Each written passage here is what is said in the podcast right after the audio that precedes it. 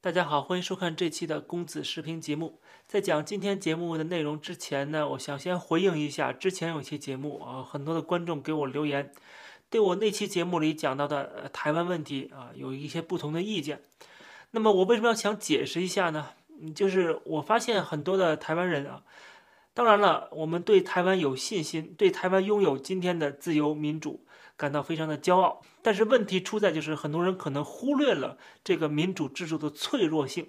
问题出在不是大家不了解台湾，非常了解台湾，但是没有了解台湾的敌人啊。当你了解台湾敌人的时候，你可能就不会那么的乐观，或者说会有一些担忧啊。这种担忧呢，当然了，我之前那期节目里讲到的是一个极端的现象啊，极端的可能性，就是说中共。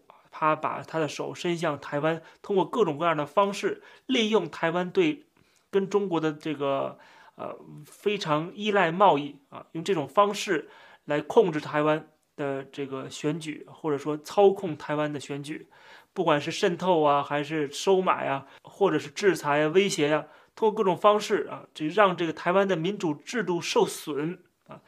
这样的话，台湾就没有一个真正的民主制度，台湾的民意。在某些程度上边是表达不出来啊！如果真的发生这种情况的话怎么办？这是之前我那期节目讲的。但是这种情况呢，啊，并不一定说一定会发生，只不过我是想提个醒，这种极端的可能并不是完全不存在的。为什么？就是因为面对共产党这样的一个完全没有丝毫底线的这样的一个，他为了他的自己的政权可以做出任何伤天害理的事情的啊！这种情况下。那么台湾应该怎么办？就是这种可能性，我们不能说完全排除啊，连想都不去想。台湾面对几千枚飞弹的威胁啊，面对中国这样文攻武赫，而台湾虽然有自由民主，虽然有美国的支持，但是台湾的实力，军事实力也好，或者经济实力也好，跟中国大陆。是有差距的，这个是我们必须要承认这一点，因为中国根本可以不在乎人民的死活，可以不在乎人民是不是受苦受难，它可以集全国的力量，可以集整个的国家的资源啊，然后为这个党去服务，而台湾做不到，台湾是这个藏富于民的，对吧？台湾是人民有权利，人民有财富，政府随时随刻接受人民的监督，对吧？它不可能像中国大陆这样的这个体制，即使是美国的一些媒体啊，他们也对台湾是否能够有能力去防卫自己表示一个担忧。这种担忧是很正常的。我觉得台湾人应该虚心，应该接受这种啊这种警告啊，这种警告，我觉得可以让台湾人更加的警觉啊，居安思危。我们并没有否认台湾今天的。这个成就台湾的自由民主的价值啊，这都完全是可以说是比中国要文明的多啊。从现代文明的标准来衡量的话啊，这种普世价值当然是代表了人类的一个文明的方向，但是。它绝对不是理所应当的一个事情啊，它一定是经过付出、经经过流血牺牲的奋斗啊。这对于香港来讲，我就这么讲的，对吧？之前节目里面我讲过很多次，香港人如果想未来获得他们真正的，不管是独立也好啊、自由民主的这种价值啊，真正的当家作主，成为这个香港的主人呢，对吧？那么这香港人可能要进行抗争、进行付出，那么有可能会有牺牲流血的这种情况啊。很多人现在。都被抓起来了，对吧？这是他们为了他们的民族，为了他们的这个土地，为了他们所热爱的这片地方啊，必须要做出的一个付出。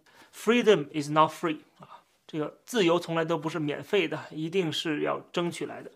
台湾的自由民主也是争取来的。那么，面对中国大陆的这样的一个文攻武赫，这样的一个威胁，随时对台湾的碾压，我觉得台湾人当然也要警觉，当然也要随时做好。付出一切的准备，对吧？这个是我要对上一期节目做一个补充。那么好，今天我们来讲最新一期节目。据媒体报道呢，就在今天十一月十号，中国和美国在联合国气候变化的大会期间达成了一个突发的联合宣言，叫做《中美关于二十一世纪二十年代强化气候行动的格拉斯哥》。联合宣言，因为这个大会是在英国的格拉斯哥举办的，双方赞赏迄今为止开展的工作，承诺继续共同努力，并与各方一道加强巴黎协定的实施。然后说双方同意建立一个工作组来推动两国气候变化合作和多边进程。之前拜登亲自来到了这个大会，对吧？然后还批评了说俄罗斯跟中国的领导人没来。好，这一次中国给出了一个橄榄枝，这个联合宣言等于是对美国做出了一个承诺，也是对世界做了一个承诺啊。承诺对于共产党来讲，从来都是最廉价的啊。他能不能实施，那是另外一回事儿。但是对于拜登政府来讲，他其实也啊，说实话，并没有那么在乎说中国是不是真的遵守。为什么？因为他现在是急需一个啊台阶下。民主党政府他把气候变化的问题当做一个重头戏来对待，对吧？还派了这个前国务卿克里作为这个大使啊，全世界到处的这个奔波。他其中一个重要的目的就是代表美国啊，引领整个世界的潮流，就是成为应对气候变化的这么一个领导者。的一个形象啊，就是美国仍然走在全世界最前边，美国仍然是全世界大哥啊，带领整个全世界人民去完成一个重大的啊，关乎到整个地球的未来的这样的一个任务。所以，这个气候变化的问题，或者说减排的这个问题，这对今天的民调非常低迷的拜登来讲，它是非常重要的一个任务。当他把这个放在他 agenda 的最重要的一个位置上的时候，如果中国不配合，啊，中国作为全世界最大的一个碳排放国之一的话，他不配合，那这个实现不了就是这个全球的努力实现不了。你不能其他的这些人口少的国家啊，这些小国家，它都一个一个的非常遵守啊，只有中国这儿不停的排放，对整个地球来讲没有什么意义嘛，对吧？所以说，他必须要中国给拉过来。那怎么才能把中国拉过来？这次中国突然给了拜登一个台阶下，啊，我们可以看作他是中国。被迫而为的行为，这个一定是中美之间的一个妥协。就是美国过去一直在打台湾牌，一直在通过各种方式对中国进行制裁打击，对吧？那么中国现在也有点吃不消了。这种吃不消的情况下，他需要安抚美国。换句话说，就是他需要继续的拖时间。那么这个时候看准了。拜登急需一个啊，这个合作的一种机会啊，合作的这么一个东西出来，然后拿回国，给拜登政府来增加一些信心和增加一些执政的这个 credit。我给你这么联合宣言了啊，虽然只是一个口头上的啊，只是一个呃一个承诺而已啊，实现不实现那是另外一回事儿。但是这个承诺对拜登来说是有价值的，对吧？那么好，我给你这个有价值的东西，你是不是应该给我？啊，再给我点好好处呢，对不对？我们得交换嘛。其实这基本上就是一个政治谈判、政治博弈、政治交换。那么这次我们看到的是中美签署这个联合宣言，但实际上桌子下面的这些啊暗地里的交易，这是什么呢？我们外界当然是获得不了这些内部的信息，但是我们能够判断的大大概判断出，中国给了美国一个好处，那说明什么？中国需要。美国让他喘口气，中国被打压的有点喘不过气来了。这期的主旨就是中国有点慌了。为什么在美国这么打击中国的情况下，中国还要给拜登一个这样的一个礼物呢？我们看到，就在昨天，美国的国会的参众两院的议员一共有多位搭乘了美军的 C-40A 的行政专机抵达台湾访问。那么这个活动是由美国在台协会主办的。跟过去的一个呃台湾邀请这个美方人员来台湾访问啊是另外一回事儿，也就是说这次的主导权在美方而不是在台方，是美国主动的要来的啊，而不是说台湾想方设法去邀请过来的，那么就有意思了啊。那么美国为什么会派出这么多？当然不是美国政府派的，但是美国国会出了这么多的议员来。啊，大多数共和党议员，但是美国当然是这个政府是配合的，这种做法当然就是对中国的一个施压，当然是一个打台湾牌的其中一部分，这是符合美台之间的增强关系、升级关系的这么一个趋势。这次来的几个议员呢，也都是美国的对华鹰派的议员，虽然谈论的内容我们不知道啊，没有公开，然后呢，这个行程全部都是保密的，而且非常低调，提前没有说。突然就曝光了，说这个美国军机已经降落到台湾了啊，这载了这么多的。呃，美国议员，中国当然是反应非常的强烈啊，非常的不满，但是最后还是只能打嘴炮，对吧？只能这个胡锡进写写文章，然后骂一骂啊，其实有点气急败坏，但是又无可奈何，这就是一点美国打台湾牌的一个效果啊，升级美台关系就直接刺激了中国大陆，中国大陆又拿美国又拿台湾没有办法啊，他只有制裁了台湾的几个这个官员，对吧？但是对美国呢，他没有办法，不可能真的出兵啊。最多就是演习一下，但演习你每年都演习，都演习几十年了，对吧？你有本事再来一个炮击金门呢？到现在也没见着，对不对？所以这个牌打的就是让中国有点举足无措了，让中国慌的还不止一点，就是之前中国战狼外交，对吧？对其他国家通过贸易的手段去进行制裁，但是呢，效果寥寥。比如说外交政策就有一篇文章，它讲的是澳大利亚跟中国的关系的恶化。然后中国对澳大利亚的报复最后没有产生什么效果。文章中有非常详实的数据来证明了中国对澳大利亚的贸易上的打击啊和限制是完全的失败。文章中讲到说，中国禁止了澳大利亚煤炭的进口，但是结果怎么样呢？结果是中国要去朝俄罗斯跟印度尼西亚去买，那么俄罗斯跟印度尼西亚的煤炭卖给了中国。那么卖给其他国家，像印度、日本呢、韩国的煤炭就少了。那这个时候，澳大利亚的煤炭就可以销往那些国家了，对吧？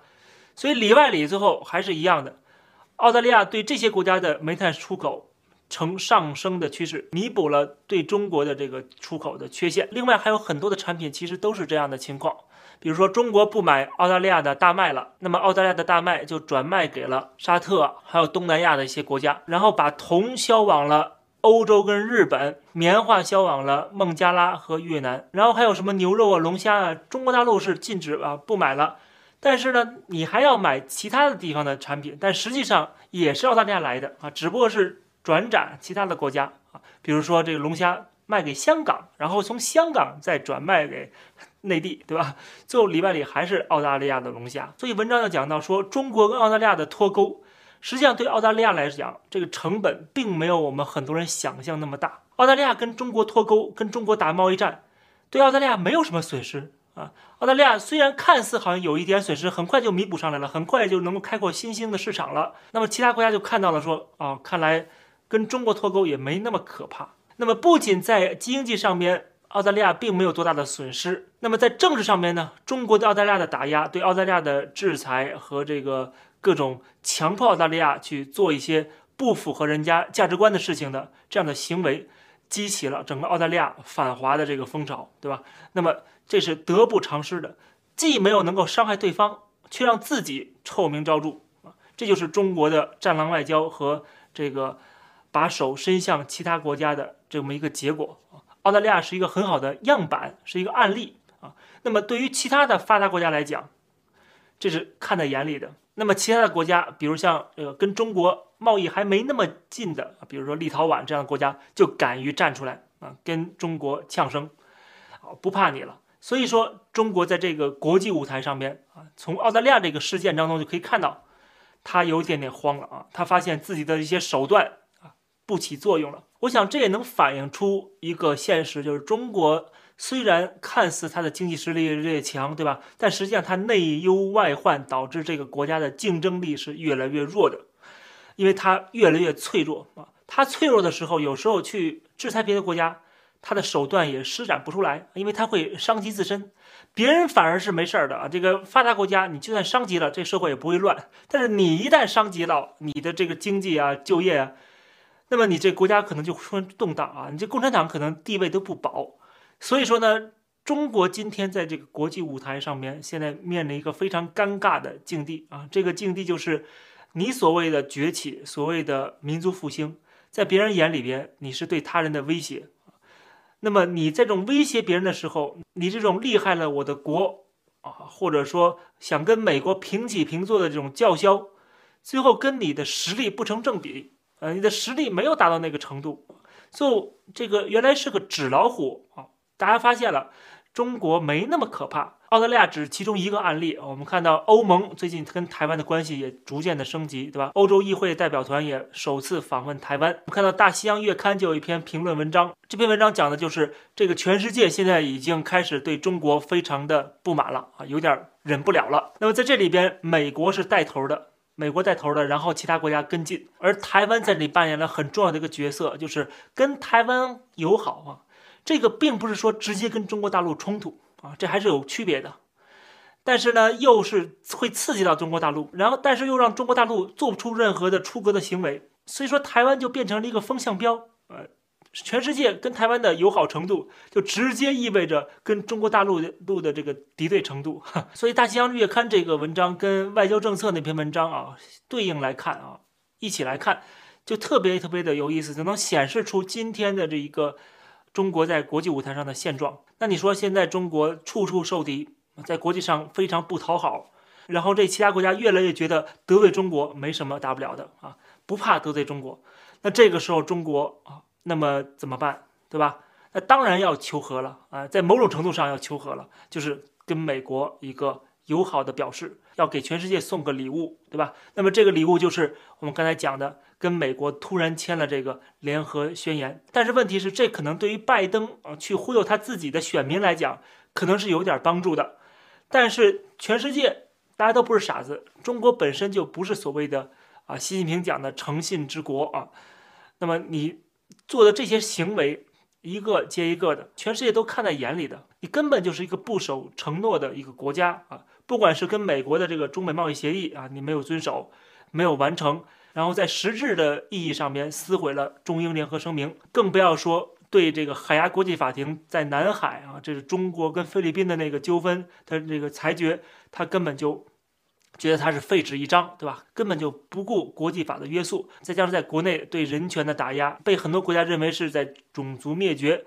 这一切的行为，他给出多少礼物都没有办法去抚平其他人对中国的这种芥蒂。所以说我非常不看好这所谓的联合声明，它到底能起到什么作用？也许能够起到短期内安抚拜登的一个作用，但是这个作用很快就会消失。拜登会发现。跟中国签了这个协议啊，可能呃，在这个国内的美国国内啊，能够交代有一定的交代，但是很快中国不遵守，或者说这个其他的问题的突出，让这个所谓的气候问题不再是最重要的议题，那这个时候他还是转过头来。要跟中国打贸易战，还是要去替美国的这些劳工去争取权益，对吧？去跟中国继续的硬碰硬啊，然后跟台湾继续的加强关系。也就是说，整个中美的新冷战的趋势啊是打破不了的，这已经是大局已定了，没有任何人能够改变得了，也不是任何一个事件和任何一个短期的策略能够扭转的。那么这个背后的一个逻辑，我之前就讲过了，就是当你的一个朋友。或者说，曾经你的一个商业伙伴，他在做一些让你非常不爽的事情，也许这些事情跟你没有关系啊。他在自己家里边天天打老婆孩子，他外边跟你其可以继续做朋友做这个生意啊。但是你会觉得你做这些事情啊，是让我无法接受的。他可能觉得说我在家里打老婆孩子关你什么事儿，对吧？这是我们家的内政。对吧？这是天经地义的事情啊！我是一家之主，我就可以打老婆孩子，对吧？如果你去阻止他这么做的话，他还会骂你是干涉内政，啊，是见不得我好啊！你是把西方的思想价值观强加于我，我就觉得打老婆孩子是正确的事情啊！这个时候你怎么办？遇到这样的一个所谓的商业伙伴，你怎么跟他继续做生意？你怎么能够相信这个人啊？而且这个人又是一个。不守诚信的人啊，可能跟别的朋友啊，经常是毁约。那么这个时候，你就会掂量掂量，你还跟他有继续做生意、继续的跟他为伍的这样的可能性吗？啊，你还有这样的需求吗？也许你可能为了短期的利益啊，最近正好欠钱啊，我得跟他合作才能赚到这一笔钱。但当你不欠别人钱的时候，当你没这个需求的时候，或者是没这么急切的时候，这种人渣你肯定离他越远越好，绝对要跟他立刻。割席，立刻脱钩。不仅脱钩，你还得继续的骂他啊！发动所有人都一起骂他。其实今天中国就面临这样的一个情况，这就为什么在国际舞台上喜欢替中国说话的这些国家，很多都是小国啊，就是人穷志短。那么拿了中国的好处啊，他们确实缺钱嘛，中国给了这么多的投资啊、赞助啊，他们就说中国好话吧，他们只能昧着良心这么做了，对吧？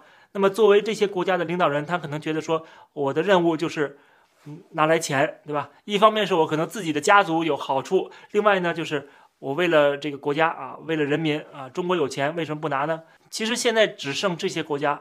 真正的站在中国这边了，而且这种国家还越来越少，所以我们看到，确实商业利益很重要，金钱的作用很大，但是我们不要忘了，金钱的背后，商业的背后是信任，这个信任归根结底还是三观一一致啊，这两个人，这两个国家三观必须要一致，才能够走得长远，而中国跟整个西方社会、欧美国家已经是在意识形态跟价值观上面是格格不入了。那么它的商业的合作和这个未来的在资本主义全球化当中所扮演的位置，当然就会逐渐的被削弱，甚至被踢出这个国际大家庭。中国会逐渐的被这个自由民主的文明世界所孤立。不管你表面上看起来有多强大，这期的节目就跟大家先聊到这儿，感谢大家收看，欢迎点击订阅这个频道，我们下期节目再见。